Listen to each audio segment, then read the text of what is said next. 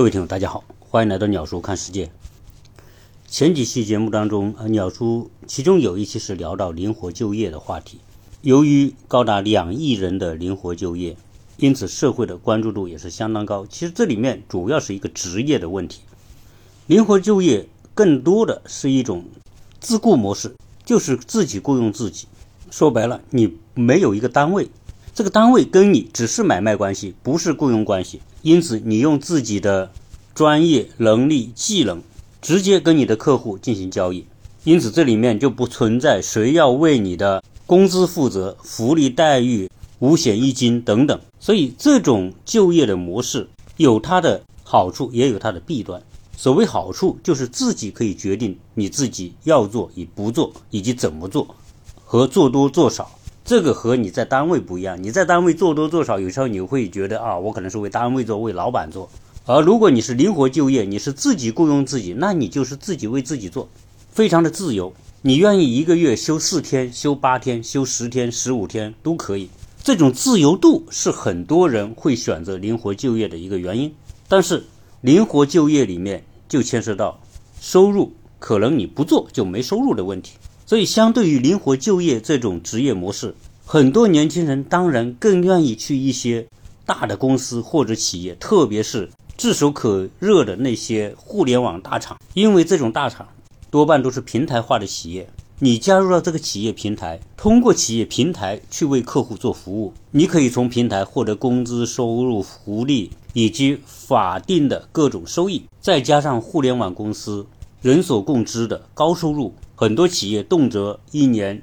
三十万、五十万、一百万，所以很多的年轻人在好的学校、名校毕业之后，都以能够进入这些互联网大厂为荣，因为它代表着高收入，也代表着稳定，很容易让人很羡慕。当然，我们在和听友的交往过程当中，很多听友也反馈到，其实现在就业，很多人更愿意选择超稳定的公务员这样的工作，而且大家都把公务员。叫做体制内，相对而言，当然风公务员是风险相对低，而且公务员体系的那些人脉关系也是很值钱的。如果再有点靠山或者背景，在公务员里面升个一官半职，那也是人们羡慕的对象。但其实随着时代的变化，很多事情都不是一成不变的。几年前还炙手可热的互联网大厂，最近这几个月好像传出很多风声，就是很多企业都面临着。大规模裁员的问题，这种大规模的裁员对于这些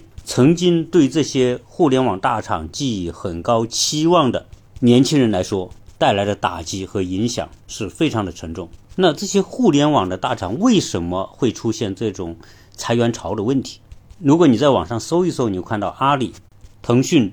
京东等都出现裁员。其实互联网这个行业虽然非常的热。但是它也有天花板的时候，当这个天花板有很多的因素，比如说网民的增长，到现在来说，几乎可以说该成网民的都已经是网民了。只要你有一个智能手机，你就可以上网、抖音、网购，世界大事都在你的手机上可以一览无余。也就是说，新的网民增量的网民已经没有了。中国作为全世界人口最多的国家，当然吃到了这一波互联网的红利。但是这个红利到现在，作为网民数量巨大的这种优势，基本上到头了。因此，互联网的这些大厂也好，公司也好，不能够指望这些网民数量不断的增长来作为它的发展空间。但是，互联网公司它的架构和人员的储备是按照高增长时期来设定的。一旦这种增长停止，意味着在高增长时期所储备的人力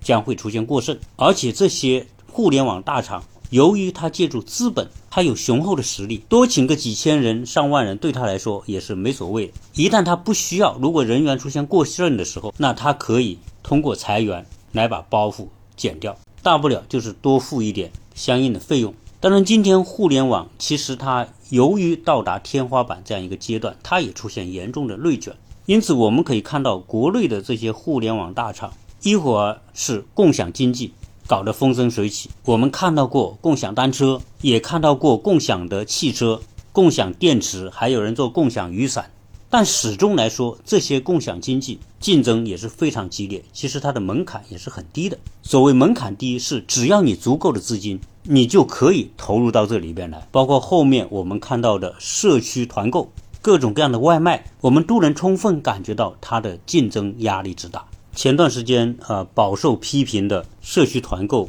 包括阿里旗下的淘菜菜、盒马生鲜，由于竞争，其实他们一直也处于亏损的状态。对于这些亏损的项目，这些大厂能够做的就是将这些部门解散，将员工裁员。其实腾讯、京东也是如此。那这些厂由于它的资金实力雄厚，一旦它要决定向一个项目，肯定是高举高打，大量的雇人，组建一个新的部门。所以有很多年轻的员工或者刚毕业的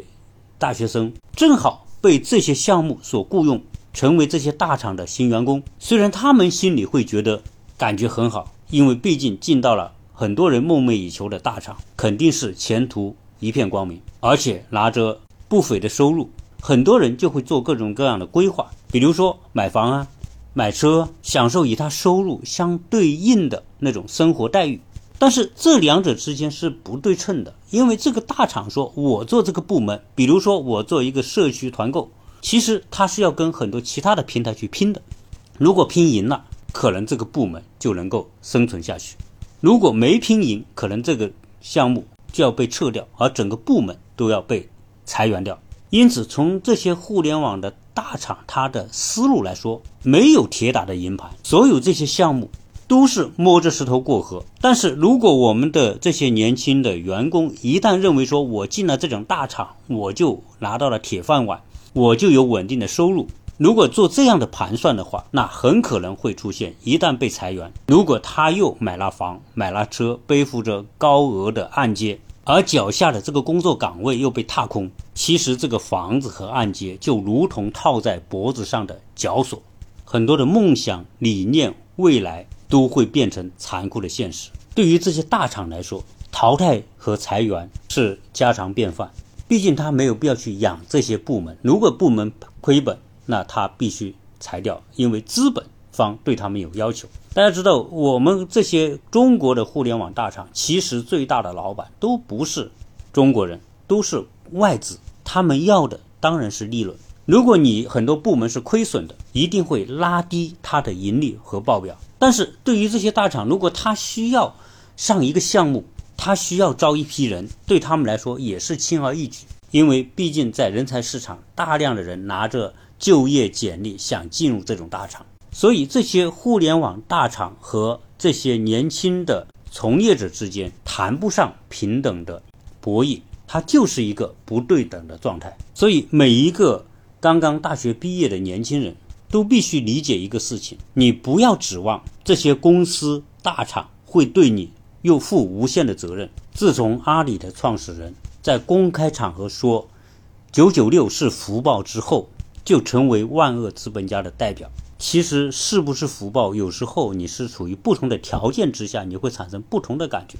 而且批九九六是福报的这些人，多半是站在第三者的角度来看待这种现象。因为身在其中的年轻人，有时候他的感觉也非常的不一样。比如说，在互联网圈里边，很多的员工反对加班，认为加班就是一种压榨。因此，在很多厂里面有一个运动叫。WLB 这个 WLB 其实就是 Work Life and Balance，就是工作生活的平衡。这个当然是很多在互联网企业的员工的一种内心的诉求。他们对加班文化很痛恨，有时候这些加班它就是变成一种形式，变成耗时间。但是如果当一波大的裁员潮到来的时候，很多大厂出现大规模裁员的时候，曾经最为反对加班的那些员工，这个时候他就不敢说话了，也不敢挑剔了。特别是那些三十五岁以上的员工，因为他们多半可能成为被裁员的对象。相比于裁员、丢掉工作，那九九六其实也就算不了什么。现在在互联网里面有个不成文的规则：如果裁员，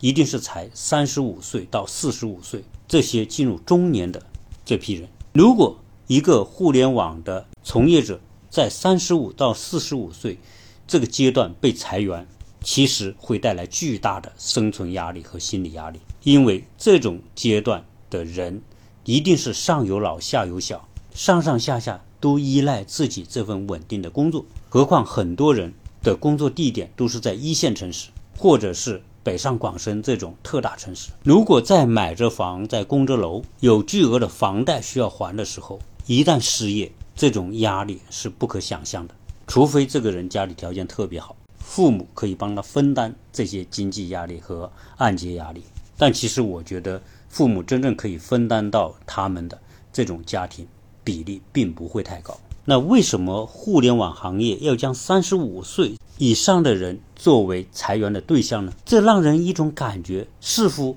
做互联网和做发廊的那些小妹有着同样的处境，就是她靠吃青春饭。本来说发廊的小妹和互联网的马龙完全不在一个层级，但是中国的互联网由于从业人员之多，三十五岁似乎成为一个分水岭。就是说，在三十五岁以前，当然大量的互联网从业人员是二十几岁，大学刚毕业，年轻人他们的活力更足，更有干劲，更少的负担，而且没有太多的拖累。有很多他就是单身，那这种情况之下，他们的工作。可以更投入，他们可以有更多的时间放在工作当中，这也是在这个领域里面年轻人能够九九六的一个重要的原因。但是如果一旦过了三十五岁，当然这个三十五岁也只是一个大概率的一个年龄，其实你说三十二、三十三和三十五有时候也差不多，所以我们就说三十五岁左右吧。一旦到了那个阶段，大概率他们都会成家。大学毕业工作十年之后，他们的干劲、他们的思维都会慢慢的降低或者是固化。一旦形成思维固化的壁垒，他就会变得守旧，对新事物没有那么敏感，而且应变的能力、想象力、创造力也都不会像年轻人。因为互联网领域的知识更新周期太快，十年之前的知识放到十年之后已经过时了，所以需要不停的学习和补充新的知识。而相比之下，刚刚大学毕业的年轻人，他们的知识结构会更加的前沿。那有很多人会说，那三十多岁的人正是年富力强的时候，经验也最多，应该说能力也最强，应该是最好使的时候。就像一辆车，对吧？你开了一年两年，磨合的最好的时候，你觉得这个车开起来最舒服。那其实这些中年人按理来说也是这种状态啊。其实综合来说，可能到了三十五岁。前后的这些人，他的好用的程度就不如年轻的从业者，而且在互联网的公司这个架构体系之内，高层职位数量始终是有限的。如果你到三十多岁不能够成为一个高层的管理者，那大概率可能会面临的就是被公司边缘化。一旦被边缘化，其实就意味着你在这个公司的。使命基本上就结束了，因为你的价值不再被认可。在互联网企业里面，有很多甚至签了终身的雇佣合同的，他都可以用很多方式将你边缘化，最后让你的心理失去支撑，你会自己选择辞职。据很多同行的人介绍，对于那些签有长期合同的，大不了就给你调岗，调不调到哪呢？把这些八零后调到九零后、九五后。领导的部门去工作，你得向那些九零后比你年轻十几岁的人去汇报工作，你就会觉得很别扭，有很大的心理压力。因为在这些企业里面，它的管理是一个体系。由于这个时代变化实在太快，九五九零后、九五后在很多的互联网企业，它已经成为主力军。其实八十年代的人和九十年代的人，到零零年代的人，在知识结构。认知和思维上都存在很大的差异，其实就有点我们前面说的那种代沟的意思。不管是在知识的结构、思维方式，还是做事的风格，都会有很大的差别。所以，一旦九零后上台或者九五后领导某一个部门，他一定是按他的逻辑思维和做事风格来做事。如果你八零后的人被放在他下面，你一定是觉得很不舒服的。八零后的人。还是有相当的集体观念，他们有相当的行事风格，是带有传统的一些内容。因为八零后的这些人，他受教育的方式还相对来说比较偏传统，而九零后就不完全不一样，因为九零后当他到小学之后，特别是九五后的这些年轻人，他们就是在互联网环境当中成长起来的一批人，他受传统东西的约束少，他们更爱天马行空，他们更喜欢自由和特立独行，他们的审美。也和八零后不一样，因此我们很多公司的管理者或者是企业的老板都会面临一个问题，就是这些九五后、零零后如何跟他们打交道，是一个需要学习的问题。因为这时代的年轻人他天生的就是比较自我，因此比较奉行自由主义。现在在很多企业当中，零零后的这些员工，他一言不合就可以辞职，而且他愿不愿意在一个企业做，往往取决于你老板。愿不愿意听他的？而且由于相当多的零零后、九五后的年轻人，他们的家庭的环境条件都相当的不错，他们出来工作有时候不一定是为那一份工资，更多的是为一份自己的兴趣。假如说他到你的公司来上班是为了他的兴趣，这个时候他们是没有那么多的耐心来听你说教的。因此，对于九五后、零零后，如何跟他们相处，其实是一个全社会都面临的问题。不光是说我们这些朋友的那些小型企业，就算是这些互联网大厂，他们也面临着这个问题。在今年年初，有一个上热搜的话题，就是腾讯的应届毕业生因为对于高强度加班的不满，而直言怒怼他的管理者，然后辞职不干。这个年轻人在网上被称作张同学。他在社交媒体上提到，他公司的产品部发布了突破自我奖的名单，其中对于某位同学评语中提到的，该同学为了内测项目上线，连续二十多个小时并行设计和开发，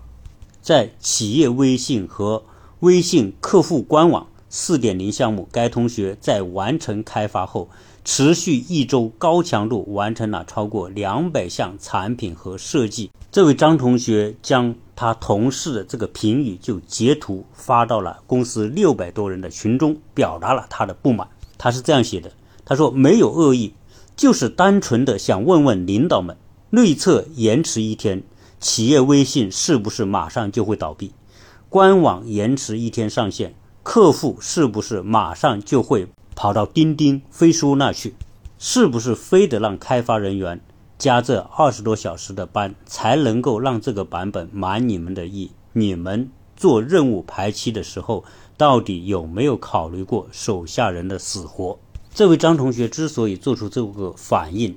是因为他的一位高中同学在年仅二十五岁的时候，由于高强度的加班导致脑溢血。在 ICU 抢救三天之后死去，因此他就希望大家好好的想一想，特别是公司的那些管理者，用健康来换一个玻璃制的奖杯，到底是值不值得？张同学认为，这个公司的这种举动就是把慢性杀人当作荣誉奖励。在最后，他自己也表示，于情于理，他一定会离开这家公司。当然，这件事情之后呢？腾讯内部的管理层对这些事情也做出了相应的澄清，表示要解决过度加班的问题，要考虑员工的健康。所以，这就是九五后、零零后年轻人，他们敢于表达自己的想法，听话不再是这一代年轻人的做事风格，逆来顺受更不是他们想要的生活和事业发展的路径。我们说到这里，我们就可以知道，其实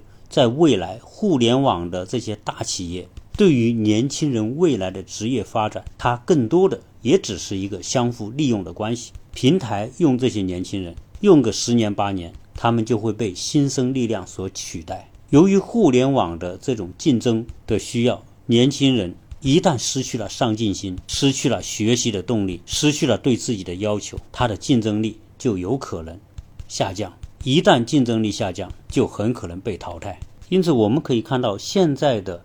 就业的趋势和发展，相对保守的那些人可能更倾向于进入公务员队伍，因此才会在我们国家出现一个岗位上万人竞争的这种万里挑一的场面。再加上这些年轻人更加自我、更加自由、更加以自我为中心。我既不愿意待在这些互联网大厂，我也不想去公务员，所以很多的年轻人毕业之后，他会选择灵活就业。其实选择灵活就业，很大程度上是选择了一种自由的工作或者生活的方式。毕竟来说，公务员的岗位还是有限的。对于今年超过一千万的大学毕业生，相信他们有更多的人会不得不选择灵活就业。当然，我在美国也接触到很多互联网大厂的员工。相比之下，美国的情况比中国可能稍微好一点点，因为很一方面，美国互联网行业对人的需求和岗位提供的很多，而且待遇相应也比较高。同时，美国可能对于三十五岁作为一个淘汰或者裁员的标准这一块来说，不像中国这么明显。以我在美国认识的那些朋友，有相当多是从事 IT 行业，有做。马龙的有大数据分析，有做应用数学和商业统计等等都有。他们啊三十多岁、四十多岁，基本上呢，基本上来说还是比较稳定的。那美国的 IT 界也有美国 IT 界的问题，在去年或者前年我就聊聊到过相关的问题，就是华人在美国的 IT 界是有天花板的。当然，这个天花板是属于大概率来说，如果你想在那些 IT 行业的大公司上到高管，这个对华人来说是有难度的，因为印度裔的计算机从业者在美国高科技，特别是在计算机领域里面担任高管的比例相当的高，而印度是一个特别讲裙带关系的一个族群。所以，凡是一个部门是印度人当头，那么他要招的下面的员工大概率都会是印度人。如果一个公司的高管或者是总裁 CEO 是印度人，那这个公司的所有的管理者肯定首先就选印度人。所以，因为印度人已经大规模的在美国的 IT 行业形成了。一种垄断的格局，所以这个对华人来说很不利。同样一个岗位，一个印度人去应聘和一个华人应聘，大概百分之九十的概率，这个印度人会被录取，而这个华人会被淘汰。所以从这个角度来说，国内的 IT 界的从业者，他的竞争压力和内卷程度比美国是要高。这个和国内的用人制度、法律相关的这些规定存在着不完善。所以导致九九六零零七这种工作模式的存在，这个在美国有没有？美国也有，但是美国如果你是要员工九九六或者零零七要很多的加班，那你要按照法律的规定来给加班费。而美国的员工加不加班，自主权基本上在他员工自己，而不是在他的上司或者老板。如果员工不想加班，他是有权拒绝的。那相比之下，在国内而言，上司对于员工是否加班有很大的决定权。当然，这种现象啊，也在逐步的改变。每一次由于员工加班过劳猝死，都会导致网上的声讨，也会引起国家对相关行业的监管的加严。所以现在很多公司也开始自觉的采取。五天工作制也不像以前是大小周的工作模式，然后加班现在要经过申请，如果不经过同意不能加班啊，这些状况都在逐步的改善。那我说到这里呢，其实我想回到最初所说的那个问题，就是说 IT 行业在目前看来，当然还仍然是一个很热门的行业，但是呢，IT 的这些大厂、互联网大厂其实。也并不像人们想象的那样是一个铁饭碗。很多这些互联网大厂，他们所开设的新项目，有时候就有一点像压住的感觉。因为一个新的行业出现，或者一个新的业态被互联网盯上，那就不是被一家公司盯上，而是被很多的巨头盯上。举个例子说，外卖这个行业，那就不是一个公司独大，而是好几个公司。都在这个行业里面进行竞争，最后剩下的就是几家大的，其他竞争力不够或者资本不够、烧钱能力不够的，很多就被淘汰了。就如早期的和其他的和 Uber 的竞争一样，大量的资本挤在共享出行这个领域里面，然后不断的烧钱，到最后剩下的滴滴、Uber 再经过整合，形成了一种格局性的行业状况。再比如说后面出现的社区团购和生鲜冷链市场等等，这些业态一旦被互联网盯上，阿里也好，腾讯也好，美团也好，拼多多也好，都会很快的成立相应的部门，然后砸钱进去占地盘。但是互联网出于赢家通吃的这样一种特点，最终在这个领域里面能够站住脚的，就是那么一两个公司。完了，其他的那些公司虽然也在里面竞争，但最后有可能被淘汰，这个部门就被解散，这些员工也随之就要被裁员。以后在互联网的大厂里面，这种情况仍然会不断的出现。因此，在这些互联网大厂，它的工作性质。也充满着很大的不确定性。由于中国有源源不断的新的生源进入到劳动力市场，所以使得中国这些互联网企业能够有挑的空间和余地，而且对于年轻人榨取他们前十年的干劲、活力、创造力和拼搏精神，这种残酷的就业竞争的现实，我们从业者或者家长也要有所考虑。有很多网友对于这种现象是非常的反感和持批评态度的，所以有网友说，员工不过是这些公司的工具，老化了就把它扔掉，不要去期待这些互联网公司有什么家一般的环境或者氛围。腾讯当然是中国互联网的巨头之一，基本上对于三十五岁或者是高龄的员工，他们都有相应的劝退政策。这种劝退当然会比较的委婉，但是目的只有一个，就是要裁掉这个员工。所以，因为中国是一个人情社会，所以有时候通过劝退、通过沟通，表达企业的难处，然后希望能够获得员工的谅解。其实，像华为这样的标杆性的企业，为了保持它的竞争力，对于一些平庸的员工，它也有淘汰制度。所以在前几年，我们看到华为有大规模的裁员。即便这种裁员是要赔偿非常多的费用，那华为它也要将一部分不思进取的员工给淘汰掉。所以从这点来说，淘汰员工其实它也是有很多迫不得已的原因。因为对于一些待遇好的企业，如果你没有相应的淘汰制度，那么这些人就有可能出现能力不增长，但是年龄在增长的情况。京东在电商这个领域里面也是做的比较好的企业，它也存在着残酷的淘汰制度。他要淘汰的就是那些身体状况不够好又不够拼搏的员工。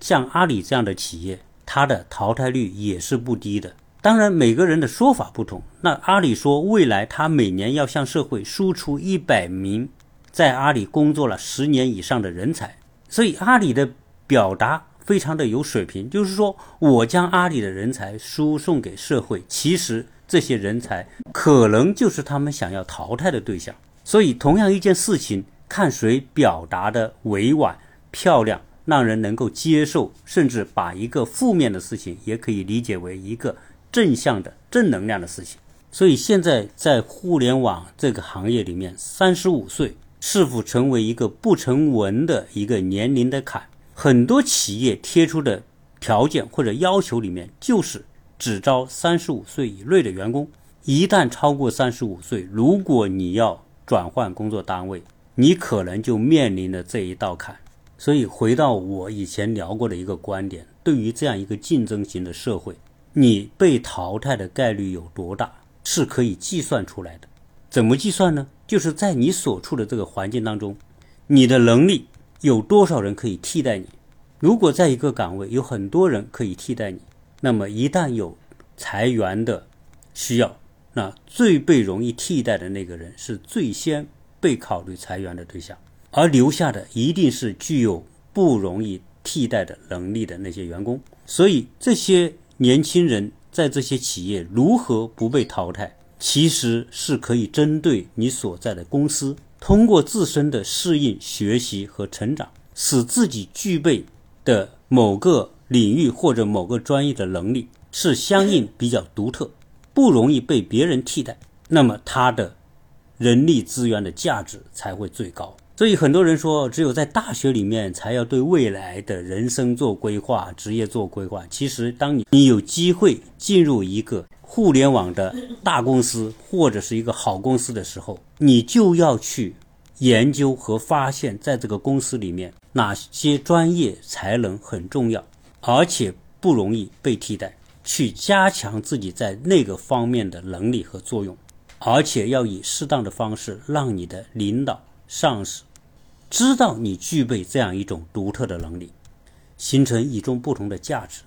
相对于我们说的灵活就业，有机会进入一些互联网大厂，借助着平台的影响力、优势和资源，其实能够发现问题并且找到解决问题方法的员工，还是有机会脱颖而出的。因此，对于进入这些大厂的人来说，绝对不能够有一种养尊处优的心态。认为进了这些大厂，你就可以高枕无忧。其实这种大厂的职业动荡性一点都不比其他的行业差，而且这种行业还很容易带来一种巨大的心理落差。特别是那些工资待遇好、福利条件好的大公司，一旦你习惯了这种待遇和标准，然后又不幸失去了这份工作。有可能未来你都很难找到这样一种待遇和条件的工作机会和岗位，那这种心理的失落就不是一时的，有可能对人会带来非常沉重的打击。其实，互联网这个领域虽然是一个热门的赛道，但是这个赛道当中也越来越被人们冠以一个名词，叫传统互联网。我们有很多的学生。选择去学与互联网相关的专业，包括电子工程，包括软件编程。其实正因为大家都认为这个行业未来机会多，有发展空间，所以导致很多杰出的、优秀的学生都选这个专业。因此，在这个领域里面变得竞争激烈和内卷，也就是一个大概率的趋势。好，这一期关于九五后。的青年员工在互联网领域里面所面临的这些问题，来聊一聊我个人的一些理解。我们有很多的员工是从事这个领域的，我也希望大家可以参与来讨论这个相关的问题，特别是在我说的不对的地方，希望大家能够给我补充或者分享你对这些问题的看法。谢谢大家收听。